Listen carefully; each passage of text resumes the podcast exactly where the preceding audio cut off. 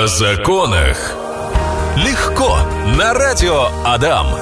И вот мы вновь собрались, чтобы поговорить о законах легко. Тему сегодняшнего эфира я обозначил как э, «Любовь и голуби и юристы». Маша и Яна здесь в эфирной студии радиостанции Адам. Здравствуйте, добрый день. Добрый день. Здравствуйте. Смотрели ли вы фильм «Любовь и голуби»? Павел, по вашему заказу сегодня с утра пересмотрела его. А, кто ваш любимый персонаж? А, наверное, Людка. Наверное, Людка. Людка? Людка. Людка, а Людка. Ага, так. Это А, старшая дочка, получается, Надя и Вася. да, да, да. А у вас, Яна? Да, честно говоря, там все со своими задвигами в этом фильме, поэтому каких-то любимых... Да нет, наверное, это просто общепринятые фразы, ты уже их на слуху слышишь, и просто любится этот фильм.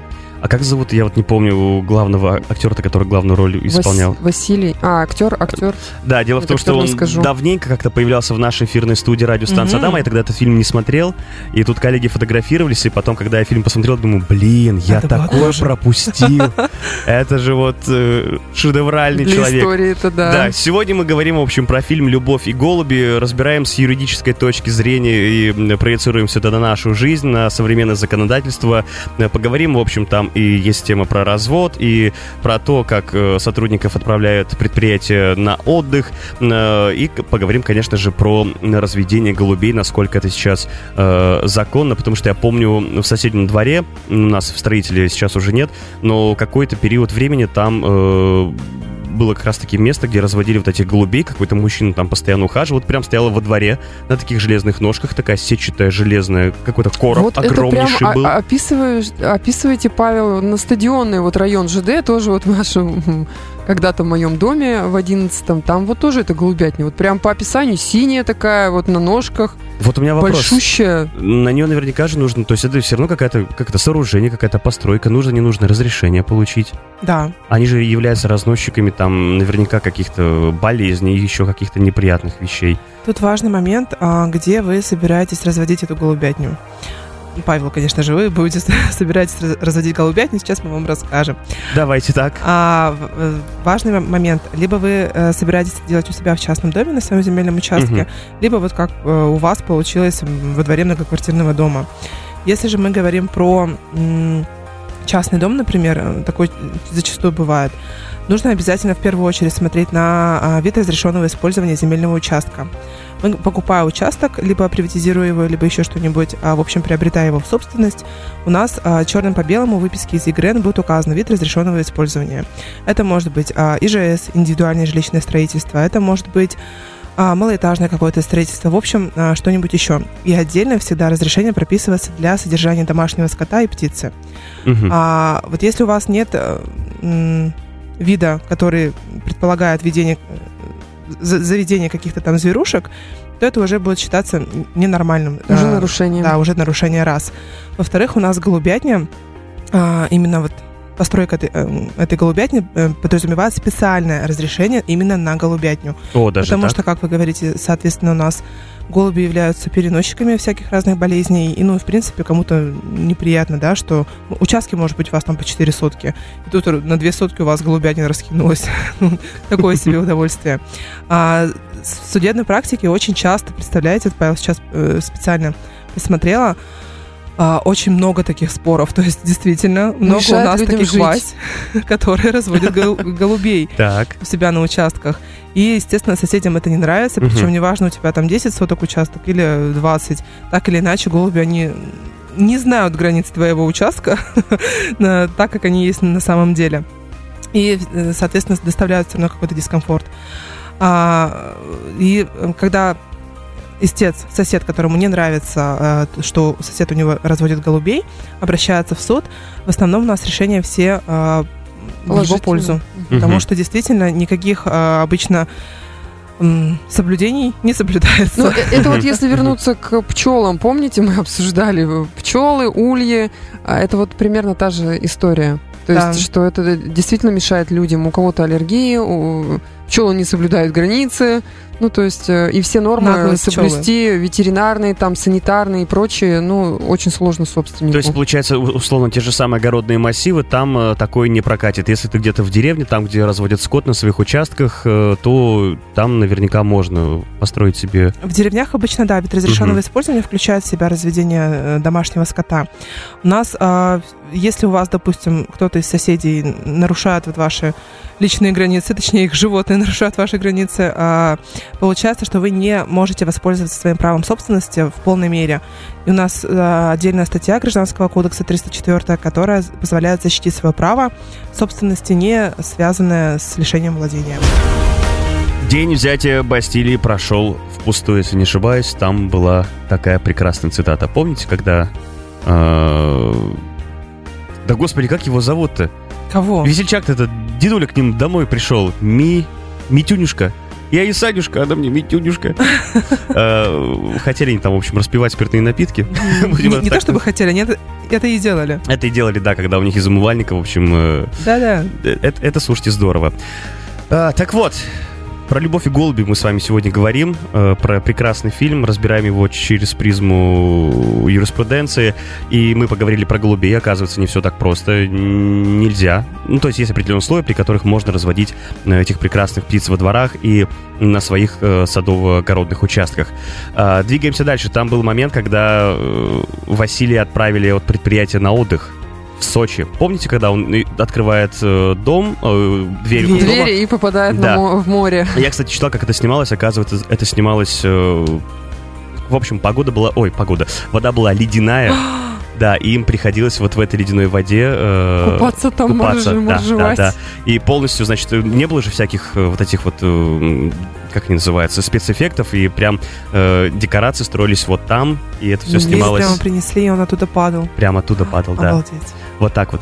Давайте поговорим про то, э, как сейчас обстоят дела. Э, Есть ли какая-то норма в законодательстве, когда условно работодатели могут обязать отправить меня на санаторно-курортный отдых в Сочи? Звучит, как будто бы в Магадан, Павел, обязать отправить нет. меня. Ну, насчет обязать, э, не скажем прям так сходу, а вот федеральный закон о государственной социальной помощи, э, 178 у нас вот он есть, который предполагает, что есть определенная категория граждан. Ну, это вот если перечислять, то это вот инвалиды, дети в- Великой Отечественной Мгм. войны, а, разные вот э, ущемленные, скажем так, категории граждан, там чернобыльские, э, на аварии потерпе- потерпевшие лица, ветераны боевых действий. Вот, вот такая категория. И э, у нас есть даже такое... Чаще всего пенсионеры просят санаторно-курортное лечение. Мгм. Вот такая возможность у работодателя есть, но он не деньги из казны выдает, что называется, а у него это получается за счет ВСС. да. То есть э, там, если налоговый брать, то за счет э, снижения там нагрузки на предприятие получается. Не, не просто из кармана они достают, а просто они отчитываются из э, фонда оплаты труда, там расходы минус доходы, там вот, вот эта какая-то система. И вот э, сколько процентов они там могут? 60? А нет такого, что, например, я как сотрудник могу прийти к своему работодателю и сказать, э, Давай. отправьте, Да, отправьте меня, Конечно. пожалуйста, он- в он- санаторий, мне что-то в поплохело. Сочи обязательно, да, из питания трехразового. Либо где-нибудь здесь, в наши ближайшие у нас прекрасные санатории. Прийти-то, конечно, можно. Вот в отдел кадров э, сказать работодателю, что вот у меня есть потребность, я там, допустим, имею определенные заболевания и хочу вот пролечиться. Дайте мне путевку. Заявление всегда написать можно. Мы всегда всех учим. Хотите что-то попросить, напишите это письменно и получите письменный ответ. Отказ. И вам письменный ответ дадут. А вдруг на вашем предприятии предусмотрена программа такая, да? У нас на самом деле любой работодатель на своем предприятии может а, создать локальные нормативно-правовые акты. А, о чем это говорит? О том, что вот действительно вот в нашей, например, макрокомпании с Яной Так. мы, а, может быть, а, действительно платим какие-то взносы. Слушайте, забыла слово, как называется.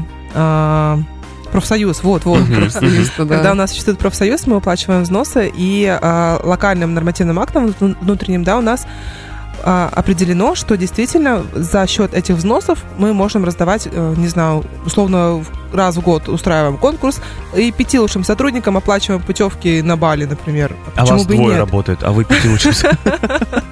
А мы еще вас с собой возьмем, Павел. Ой, здорово, все классно, круто. А, если такое э, предусмотрено у работодателя, то вообще без проблем самое главное, когда вы устраиваетесь на работу, и даже э, если вы работаете уже 10 лет на своем, на своем предприятии, не постесняйтесь дать до дела кадров, э, уточни, какие сейчас локальные акты у вас есть, и э, обязательно обращайте внимание, когда вы устраиваетесь на работу, вы обязательно вот прям каждый раз, когда вот регистрируетесь где-нибудь, эти галочки ставите, да, угу. то же самое при приеме на работу, вы всегда ставите галочки, я знакомлена с противопожарной инструкцией без этой, этой, этой штукой, а, я знакомлена с локальными нормативными актами, и вот эти локальные нормативные акты, было бы хорошо, если бы вы их смотрели. При, Почитать, при изучить, что там написано. Там полезная информация, может быть, для работника действительно про какие-то льготы. Но, в принципе, работодатель э, грамотный, он вот когда вовлекает кадры в свою деятельность, он ищет сотрудников хороших. Это как раз один из тех бонусов, когда рекламируется, что вот, а у нас есть возможность санаторно-курортного лечения угу. отправить вас. Они вот просто умеют пользоваться законодательством, уменьшать там эту налоговую нагрузку. А вот, допустим, допустим, 50 тысяч закладывается государством у нас э, на оплату вот этих санаторно-курортного лечения. Там проезд, проживание, питание, путевка. То есть, ну, все это, естественно, документально потом подтверждается. Сейчас люди наслушаются и пойдут э, сегодня ну, после не работы всем, к своему не всем. начальству. Сразу напоминаю, что это не, не на все категории граждан распространяется. Поэтому у руководства своего, своего предприятия, естественно, нужно узнавать такие моменты. Действительно, может быть. Ну и как у нас принято же обычно – для каких-то, для своего какого-то круга они в курсе этого и путевки разбираются, а остальные просто не спрашивают. Угу. Нужно просто заявляют. почаще спрашивать. Продолжаем говорить о законах легко и продолжаем разбирать э, прекраснейший шедевр под названием э, «Любовь и голуби». Все это проецируем на действующее законодательство и на нашу с вами современную жизнь. Был там э, очень один такой неприятный, но тем не менее он этим и интересен, этот момент, э, когда э, речь э, условно зашла о разводе, когда после отдыха, эх, Вася, там звездами было mm-hmm. написано, после отдыха на курорте, в общем, Вася домой не вернулся, а стал проживать с некой женщиной. Вот давайте поговорим Раиса. о том... Раиса, да, поговорим о том, когда она заставляла его есть овощи, соль белая смерть, сахар, что там, сладкая смерть, колбаса, вкусная смерть, наверное, так. Вот. Э, где вот начинается, условно, где та точка, когда у людей случился развод? То есть как вот это происходит? Ну, он там дома не появлялся несколько недель. Письмо писали. Да. Я помню. Она приходила. Да. Ты ли? Чё ли? Вот это вот все было, да. Она приходила со своим натуральным цветом волос, да, э, пыталась как-то оправдаться. Дети, уймите вашу мать! А, не поняла сути вопроса, Павел. Когда Случился ли у них развод? Э, развод, да, да считается когда уже его... разведенной парой, да. считается с того момента, видимо... Когда Гурченко приходит в ваш дом. Э, нет, э, как, как бы не было, если у них действительно у Васи и у Нади был заключен брак, то Гурченко не являлась бы вот той Раиса, точнее, да, вот той точкой, которая бы поставила жир, жирную точку в э, их браке. Нет. А в любом случае нужно было бы разводиться. Обязательно э, э, официальный развод, расторжение брака. И учитывая, что у них были несовершеннолетние дети, вот не помню, мальчик, по-моему, уже, наверное, был совершеннолетний, раз его призвали, как, да? Как, как раз, конец да. фильма. Угу. А вот девочка младшая, она была несовершеннолетней точно. И поскольку у них есть общий несовершеннолетний ребенок, а вне зависимости от согласия супруг, Э, хотят они разводиться между собой или не, хотят, как они там договорились. Дорога в любом случае суд.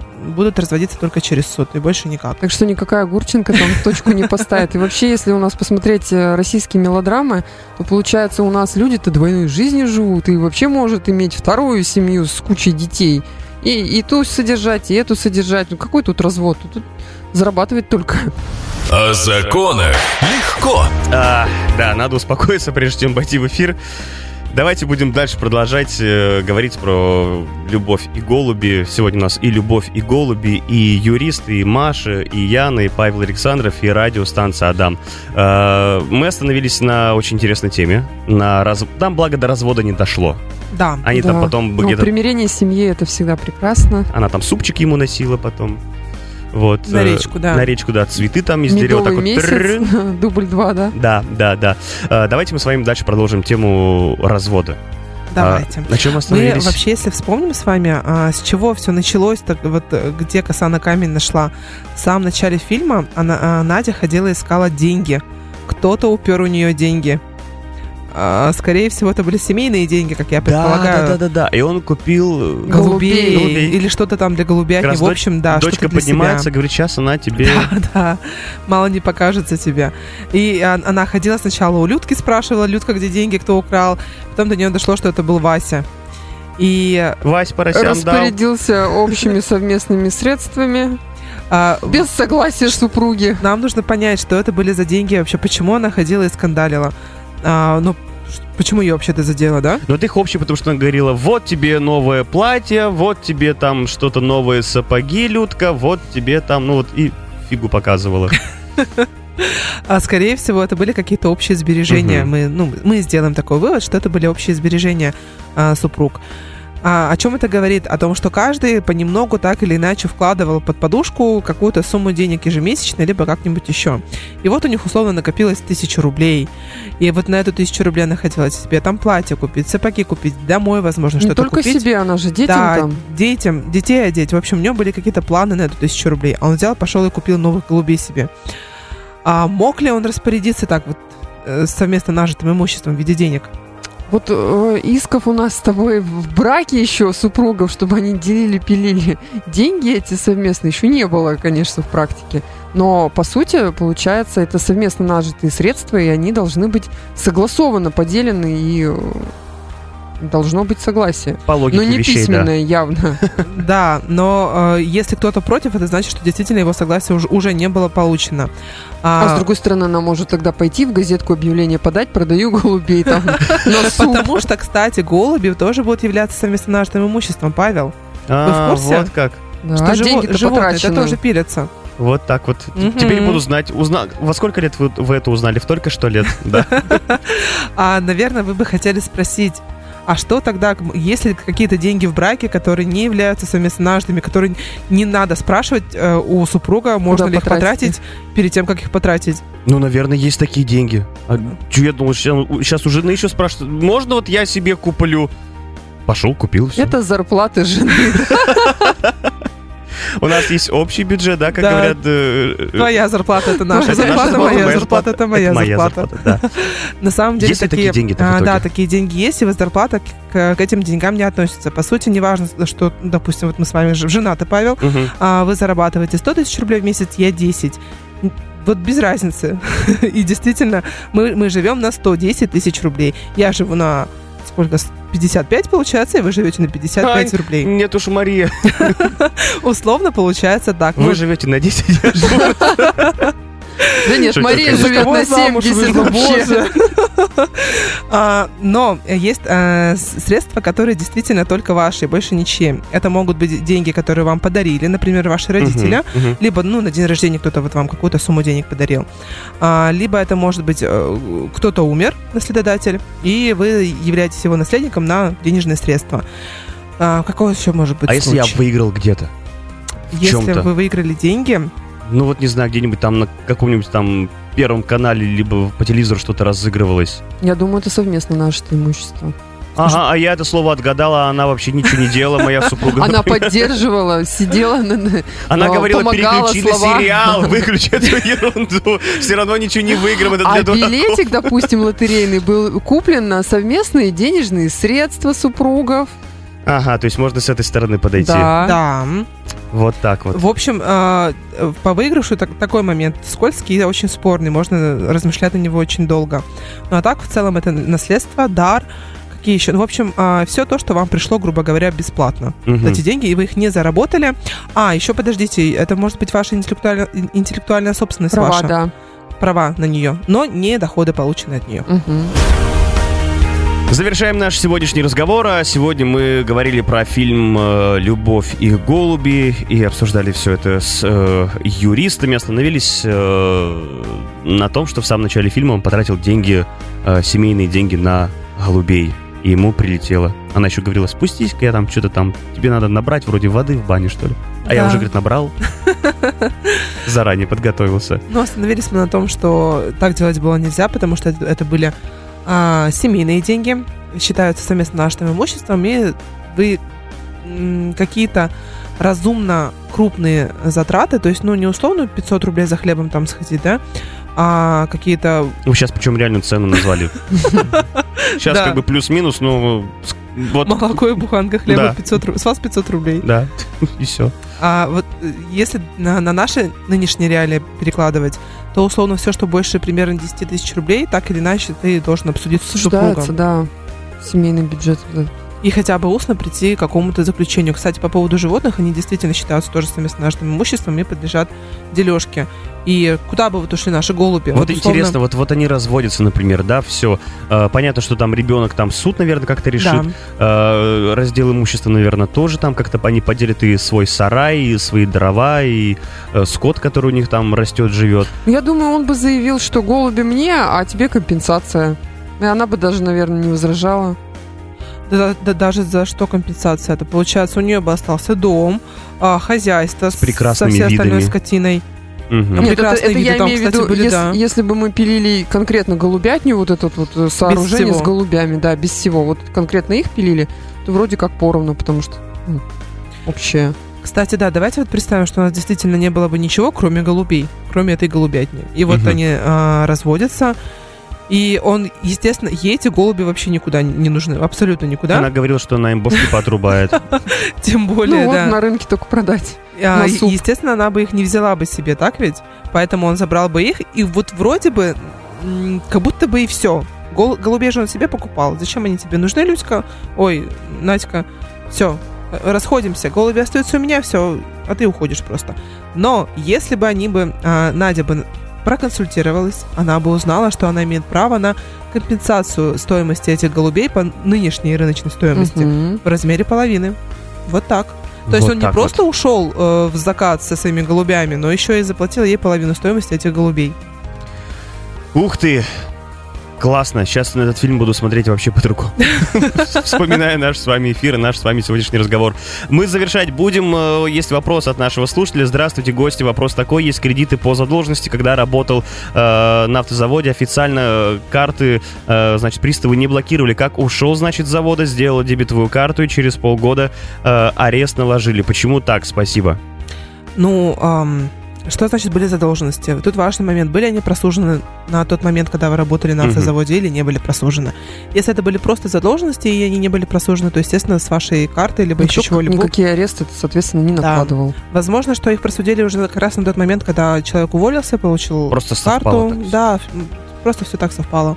Вполне себе возможно. Или возможно, что задолженность действительно была просужена еще на момент работы официальной. Но а, у взыскателя, у истца, э, есть право предъявлять исполнительный лист судебным приставам или не предъявлять. Возможно, он просто, просто хранил его под подушкой. Мгм. А потом раз и решил предъявить. Хорошо. Я думаю, что на сегодня все. Спасибо вам огромное за то, что мы с вами вспомнили прекрасную картину, разобрали ее. Какой фильм будем следующим разбирать? Какой бы вы хотели? Ой, я не знаю даже. Ну, мы обсудим этот момент. Да. Выберем тоже какой-нибудь известный, известную Хорошо. картину. Гарри Поттер обязательно. Почему бы нет? Все, спасибо вам огромное. До новых встреч. Всего доброго и до свидания. До свидания. О законах. Легко. На радио Адам.